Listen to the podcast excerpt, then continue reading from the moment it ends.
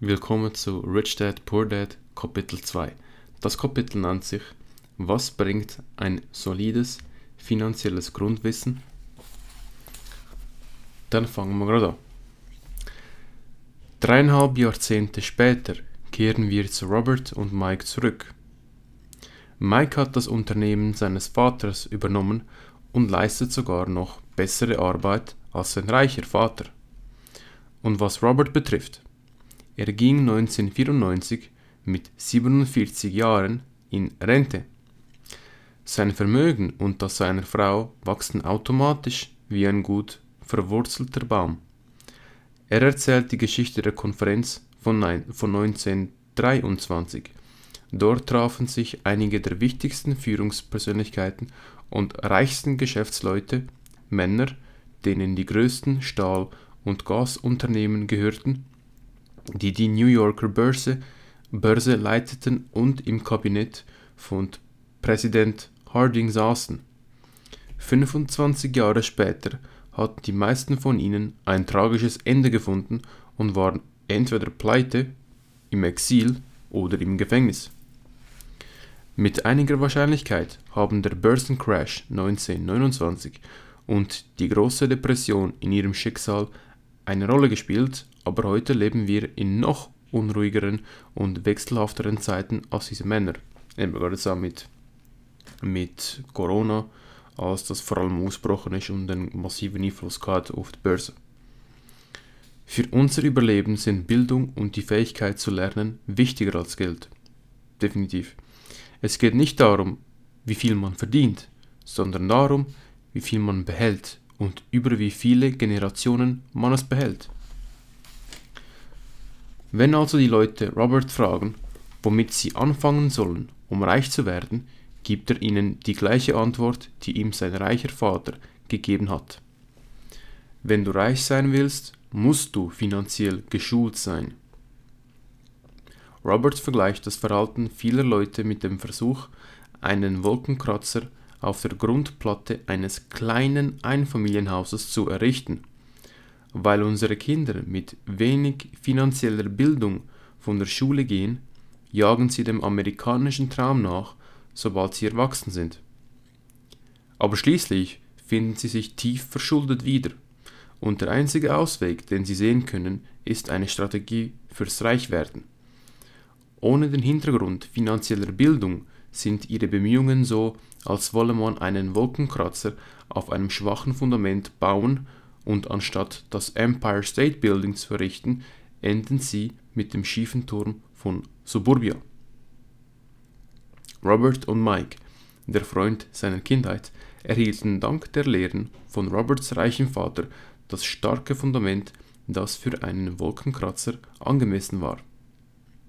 Als Lernfach ist Buchhaltung langweilig und verwirrend, aber absolut wesentlich für finanziellen Erfolg. Um es kindgerecht zu machen, benutzte Roberts reicher Vater Bilder, um sie den zwei Jungs zu erklären.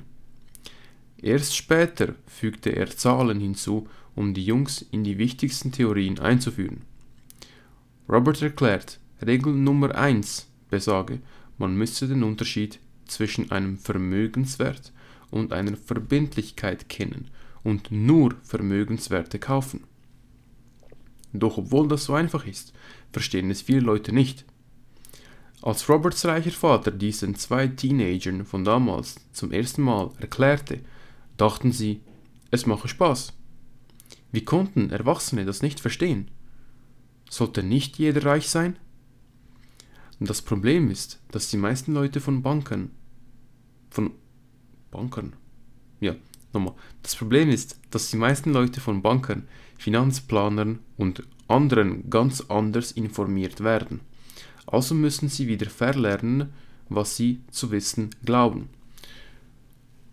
Und an dieser Stelle spreche ich auch gerade die andere Serie an, wo ja auch am Laufen ist, zu The Rational Mail.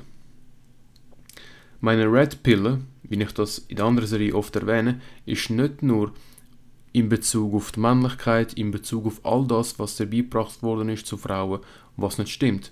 Das heißt, Red Pill, dass du etwas glaubst und das ganze Leben lang geglaubt hast und denkt hast, weil dir das so beigebracht worden ist, obwohl es komplett falsch ist und auf Lügen basiert. Und dann schluckst du die rote Pille, wirst befreit von diesen Lügen, dir fällt es wie Schuppen vor den Augen und du wirst dann die Realität sehen. Wie jetzt eben auch hier in diesem Buch. Also Red Pill kannst du nicht nur in Bezug auf Frauen, Dating und deine Männlichkeit, wenn du jetzt als Mann gerade am Schauen ist, sondern eben auch finanziell. Und dann ist es wichtig, dass du all das eben wieder verlernen musst, was du gelernt hast über all die Jahre, weil es halt einfach falsch ist. Also müssen sie wieder verlernen, was sie zu wissen glauben. Manche finden es demütigend, zu solch fundamentalen Grundsätzen zurückzukehren. Vermögenswert und Verbindlichkeit definieren sich in Wahrheit nicht durch den Begriff, sondern durch Zahlen. Robert verwendet Zeichnungen, um seinen Lesern so zu helfen, wie sein reicher Vater ihm geholfen hat. Dies ist der Cashflow eines Vermögenswerts.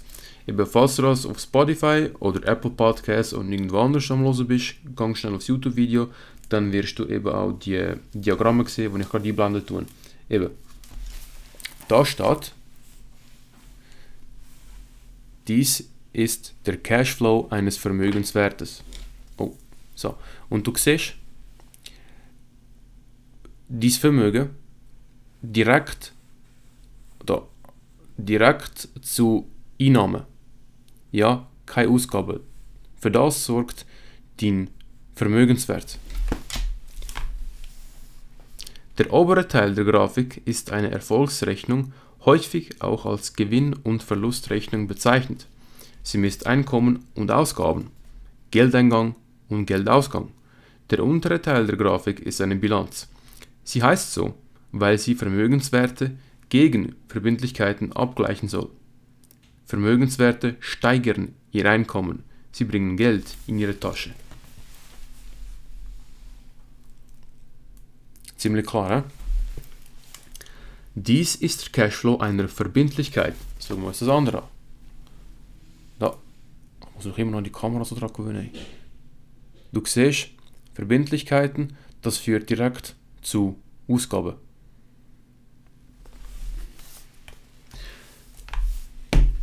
Ich weiß gar nicht mehr, ob ich es schon erwähnt habe in einer anderen in der ersten Episode. Auf jeden Fall eben, ein Vermögenswert sind beispielsweise eben Aktien, ETFs oder auch, wenn du dann Bank hast, Big Money, eben auch Immobilien, du langfristig sehen, einfach die, die Einnahmen bringen, ohne dass du deine dir Einnahmen bringen, wo bei weitem deine Ausgaben übertreffen und dir einfach ständig ein neues Vermögen äh, erzielen und erbringen. Während beispielsweise eine Verbindlichkeit ist, wenn du dir jetzt in ein Auto kaufst und du denkst, dass das ein Vermögenswert ist, obwohl du fährst einmal um den Block und hast schon den Wert abgenommen. Oder er, er berichtet auch von Golfschlägern, wo viele Menschen in den USA besitzen, aber sobald du kaufst und einmal den Ball abgeschossen hast, hat er schon irgendwie die Hälfte vom Wert verloren.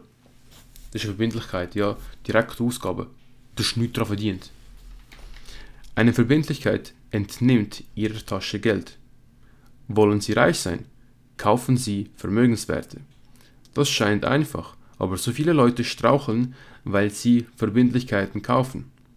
Wenn Sie Vermögen erlangen und behalten wollen, müssen Sie Ihre Sachkenntnis erweitern. Es geht nicht einfach um Zahlen, es geht darum, wie diese Zahlen eine Geschichte erzählen. Folgen Sie den Pfeilen in jeder dieser Grafiken, um zu sehen, wo das Geld hinfließt also dem Cashflow. Das erzählt Ihnen die Geschichte, die Story der finanziellen Situation.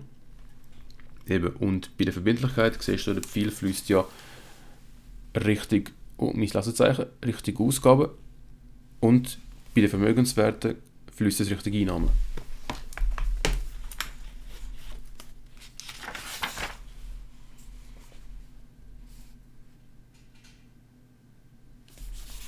Das sind noch weitere Grafiken, die ich dir jetzt auch zeigen werde. Und zwar, jetzt zeige ich dir den Cashflow von einer mittellosen Person. Da oben. Eben, wir sehen hier Arbeit, arbeiten. dann kommt er da seinen Monatslohn über und dann direkt Ausgaben durch Steuern, Miete, Lebensmittel, Transport, also Auto, Billett, Zug, was weiß ich, und Kleidung. Bilanz, nix. Da unten jetzt, dies ist der Cashflow einer Person der Mittelschicht. Jetzt sehen wir da Person aus der Mittelschicht, der geht arbeiten, kommt dann auch da sein Gehalt über seine Einnahmen und die gehen dann direkt zu seinen Verbindlichkeiten, wie jetzt eben eine Hypothek, die er ja abzahlen muss. Was steht da noch? Ich sehe es gerade nicht. Kfz, Kreditkarten, Schulden. Und das führt dann auch wieder einfach nur zu Ausgaben durch eben Steuern, Hypotheken, Kfz und Kreditkarten. Und da jetzt noch eben der Cashflow von einer wohlhabenden Person. Eben, der hat seine Einnahmen durch Immobilien beispielsweise, Mieteinnahmen, dann durch Dividenden, beispielsweise durch Aktien und ETFs und dann eben Zinsen, Lizenzgebühren und so. Und sein Vermögen, das wird vermehrt eben auch durch seine Vermögenswert von er hat. Ja, seine Vermögenswert an der Börse mit Fonds, mit Aktien und dann auch durch die Immobilie, die er hat. Was ich auch sehr, sehr, sehr gut finde, ist, wie du siehst, bei der Bilanz unter Vermögen zuunterst steht geistiges Eigentum, was ich auch sehr, sehr gut finde. Jetzt da, er beschreibt dann nachher genau, was das ist. Allerdings gehört da, darunter sicher auch dazu, all das, was du dir aneignest, was du lernst über die Jahre und welche Skills du dir aneignen tust. Weil es ist nicht das Geld, das habe ich ja von Maxim gelernt, es ist nicht das Geld, was dich reich macht, sondern es ist dein Wissen, was dich reich macht. So, er hat zwar auch Ausgaben, sehen wir jetzt den Cashflow von einer wohlhabenden Person, Steuern und Hypotheken, allerdings sind die viel geringer als sein Vermögen und seine Einnahmen, als dass sie ihn irgendwie würden finanziell abziehen. Überhaupt nicht. In diesen vereinfachten Grafiken erzählt der Cashflow, wie jeder dieser Menschen mit Geld umgeht. Häufig denken Leute, die Schulden haben, die Lösung bestehe darin, mehr Geld zu verdienen. Aber mehr Geld löst nicht immer die Probleme, es kann sie sogar noch verschärfen. Darin liegt auch der Grund, weshalb viele Leute, die beispielsweise durch Glücksspiel oder Erbe plötzlich und überraschend einen Gewinn erhalten, diesen so schnell durchbringen. Mehr Cash führt in diesem Fall einfach nur zu mehr Ausgaben. Und das ist tatsächlich so, wenn es wird ja oft berichtet auch von, von Lottogewinnern, die mehrere Millionen gewinnen, dass sie nach einiger Zeit bereits komplett pleite sind. Und das hat damit zu mit dem, was ich gerade vorher gesagt habe. Ja, es ist nicht das Geld, das dich reich macht, sondern dein Wissen. Wenn dir da die finanzielle Intelligenz fehlt, wirst du das ganze Geld irgendwann mal, irgendwann mal verprassen. Und einfach nicht mehr an deiner Seite haben und erst recht nicht können vermehren. Das heißt, dein Wissen ist da wirklich ganz, ganz wichtig. Und das ist ja auch das, was ich gerade vorgelesen habe, hat ja damit zu tun mit der sogenannten Lifestyle-Inflation. Jetzt wir Menschen mit tendieren dazu, wenn wir mal mehr Geld verdienen oder mehr Geld bekommen, dass wir dann halt uns auch etwas mehr gönnen möchten, etwas mehr leisten möchten. Ja? Was weiß ich jetzt mal, eine Uhr kaufen oder mehr Kleider oder teurere Kleider, weil wir halt jetzt mehr verdienen. Und dort ist eben wichtig, dass wenn es mal zu einem höheren Gehalt kommt, dass man die Kontrolle über sich selber bewahrt und nicht Opfer wird von der Lifestyle-Inflation, sodass man dann eben nur noch mehr Geld geht, ausgeben Was so vielen fehlt, ist finanzielle Bildung. Dies ist der Grund, weshalb sie vielleicht in ihrem Beruf erfolgreich sind, aber noch immer mit den Finanzen kämpfen. Sie haben vielleicht gelernt, wie man Geld verdient, aber nicht, wie man es handhabt. Genau das ist es. Menschen können hochintelligent und doch immer noch Analphabeten sein, wenn es um Geld geht. Sie haben gelernt, wie man hart für Geld arbeitet, aber nicht, wie man sein Geld hart für sich arbeiten lässt. Eben gerade da, wie er gesagt hat, Menschen können hochintelligent sein und doch immer noch Analphabeten sein. Ein sehr guter Kollege von mir, den ich auch schon ein paar Mal vorgestellt habe in meinem Podcast, Aaron, er hat mal auf Twitter ein Video teilt vom, ich glaube, es ist der Finanzminister Deutschlands. Ein, ein kurzes Video wo der Mensch, der Finanzminister Deutschlands, erzählt, wie er sein Geld aufbewahrt auf seinem Girokonto. Also auf seinem normalen Bankkonto leitet er sein Geld ab. Der Finanzminister von Deutschland sagt das in einem Video. Das ist fucking crazy. Ja, gerade jetzt, wo wir jetzt in einigen Jahren in Negativzinsen leben, all das Geld, wo du auf deinem Konto einfach nur rumliegen lässt, einfach auf dem Sparbuch, das wird an Wert verlieren.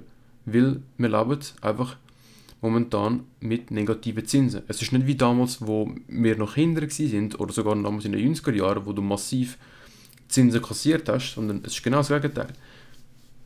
Und da kommt der Finanzminister Deutschlands, wo ja bildet sie sollte, vor allem auf dem Bereich, und sagt so etwas. Robert erzählt die Geschichte eines jungen Paares, das heiratet und sein gemeinsames Leben beginnt. Ihre Einkommen steigen, aber ebenso ihre Ausgaben. Das Paar wird, wie fast alle, in Mitleidenschaft gezogen vom größten Ausgabeposten, von den Steuern. Und für viele, für viele reißt nicht die Einkommenssteuer das größte Loch, sondern die Sozialabgaben. Diese machen rund 15% aus. Und der Arbeitnehmer muss für diesen Betrag auch noch Lohnsteuer zahlen, auch bekannt als Einkommenssteuer. Das junge Paar muss nun diese Steuern zahlen und, wenn es ein Haus kauft, auch noch Grundsteuer. Und mit dem neuen Haus kommen ein neues Auto, neue Möbel und neue Geräte, eben Lifestyle-Inflation. Auf einmal steigen also die Verbindlichkeiten und das führt zu Hypotheken und Kreditkartenschulden.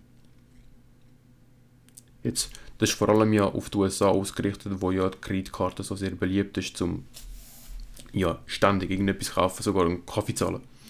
Und das Paar ist im Hamsterrad gefangen. Kommt zu diesen vielen Komponenten jetzt noch ein Baby hinzu, arbeiten sie noch mehr. Aber höhere Einkommen führen zu höheren Steuern und so kommen immer mehr Schulden zusammen. Mit der Zeit wird aus der Hypothek ein konsolidiertes Darlehen. Aber ihre Gewohnheiten ändern sich nicht und so wachsen die Kreditkartenschulden weiter, ganz zu schweigen von der Verlängerung der Laufzeit ihres Eigenheimkredits. Das wirkliche Problem für dieses Paar, wie für so viele andere in ihrer Lage ist, dass sie nicht wissen, was sie mit ihrem Geld, wie sie mit ihrem Geld umgehen sollen. Dies hat seine Ursache in fehlender finanzieller Bildung und dem Unverständnis für den wirklichen Unterschied zwischen einem Vermögenswert und einer Verbindlichkeit.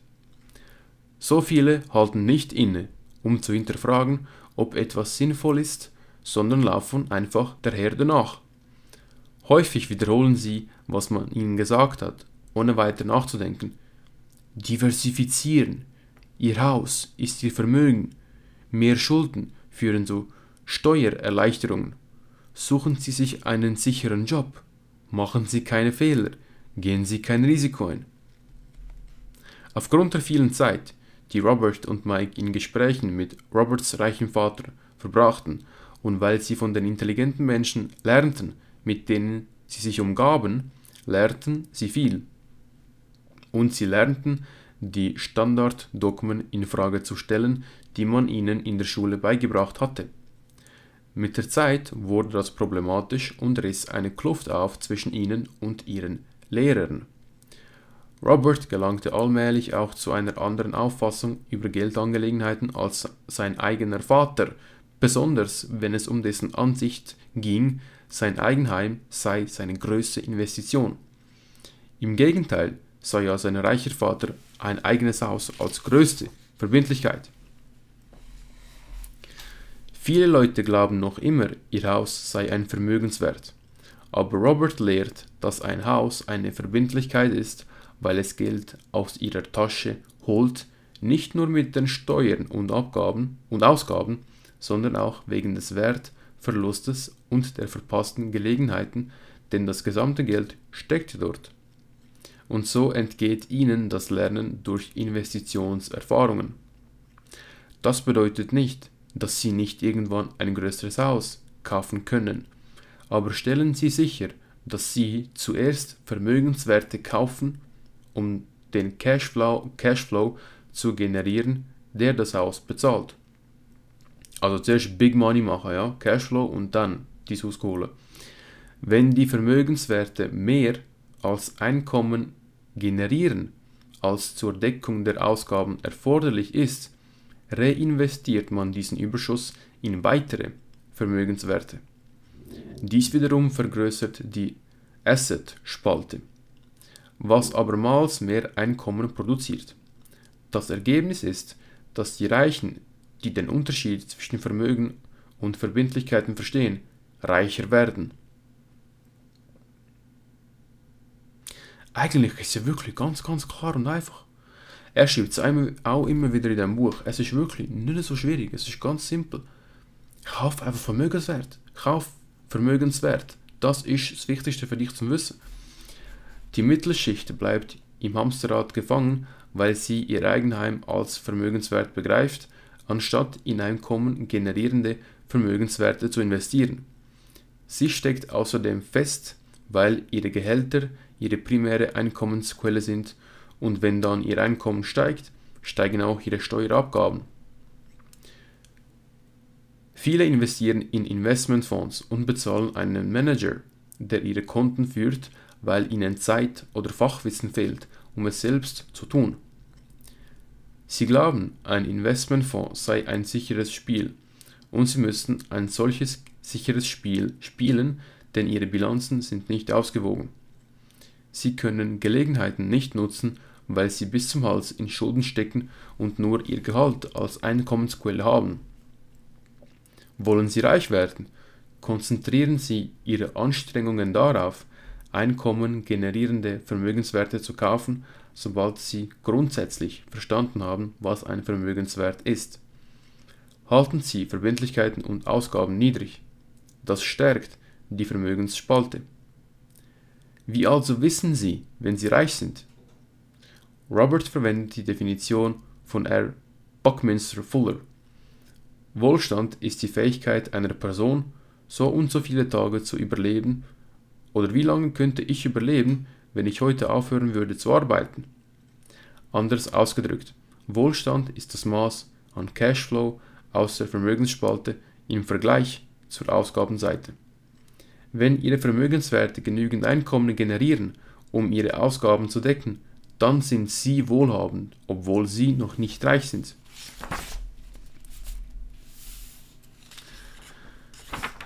Jetzt kommt wieder Lerneinheit für dich, wo du dich auseinandersetzen kannst mit gewissen Fragen.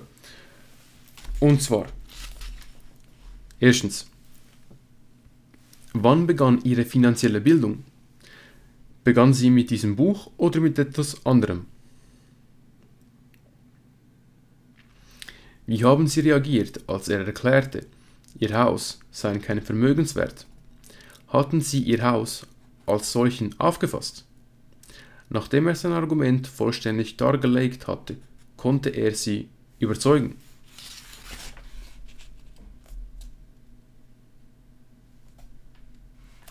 Außer ihrem Eigenheim Gibt es noch etwas, von dem sie annahmen, es sei ein Vermögenswert und hinterher stellte es sich als Verbindlichkeit heraus? Würden Sie dieser Aussage zustimmen? Was der Bildung der meisten fehlt, ist nicht das Wissen, wie man Geld verdient, sondern wie man damit umgeht. Warum oder warum nicht? Stimmen Sie zu.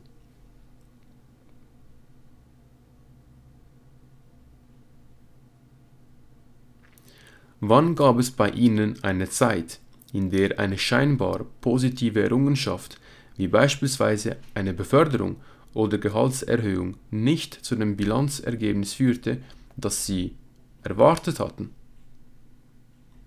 Wie viele Tage könnten Sie finanziell überleben, wenn Sie heute aufhören würden zu arbeiten? Überrascht oder erschreckt Sie diese Zahl? Ja, das ist Kapitel 2 von Rich Dad Poor Dad. Wow, sehr viel Mehrwert, sehr viel auf einmal, sehr viel Wissen. Aber ganz wichtig. Das ist wirklich extrem, extrem wichtig für uns. Sehr, sehr, sehr wichtig.